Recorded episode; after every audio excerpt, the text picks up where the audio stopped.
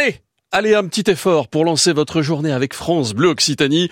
Oui, chaque matin, on découvre ensemble une discipline, un sport et on fait du sport dans la radio avec le professeur. Salut Théo Gimeno. salut France, salut l'équipe.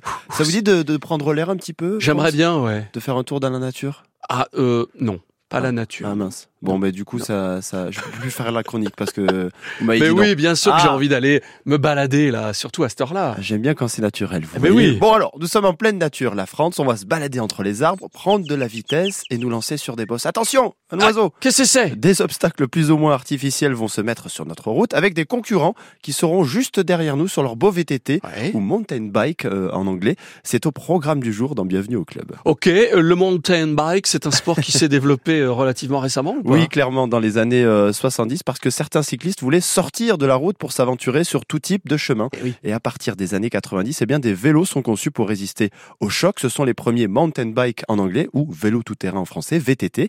À partir de là, sa pratique se développe et il devient un sport à part entière qui commence à se structurer petit à petit. Les premières compétitions officieuses se déroulent dans les années 80 avec les premiers euh, championnats du monde officiels organisés un peu plus tard en 1990. Ok. Il entre au jeu euh, un siècle après le cyclisme sur piste et sur route. C'est à Atlanta à partir de, de 1996 avec une course individuelle féminine et masculine.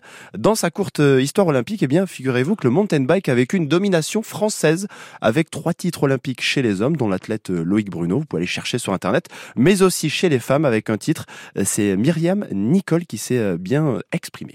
Comment se déroule une compétition? Il y- a plusieurs épreuves? Oui, il y a deux épreuves, Ah France, une féminine et une masculine, appelée cross-country. Il s'agit en fait d'une course de plusieurs tours autour d'une boucle avec un terrain donc montagneux et accidenté qui va mettre à rude épreuve ben, les qualités techniques, d'endurance et de résistance des athlètes. Les courses vont se dérouler en départ groupé et sont en général composées, comme je vous disais, de plusieurs boucles pour atteindre une distance de quelques dizaines de kilomètres, quand même pas mal, qui sera parcourue par les coureurs en moyenne en 1h20, 1h40 de course, pleine de rebondissements évidemment avec tous ces obstacles. Bah oui. À Toulouse, si vous voulez vous lancer dans le trial, le BMX et bien sûr le VTT Cross Country, euh, vous pouvez rejoindre le club Riding Family, un club de passionnés pour découvrir le VTT en famille, en mode loisir ou bien euh, compétition pour les plus sportifs.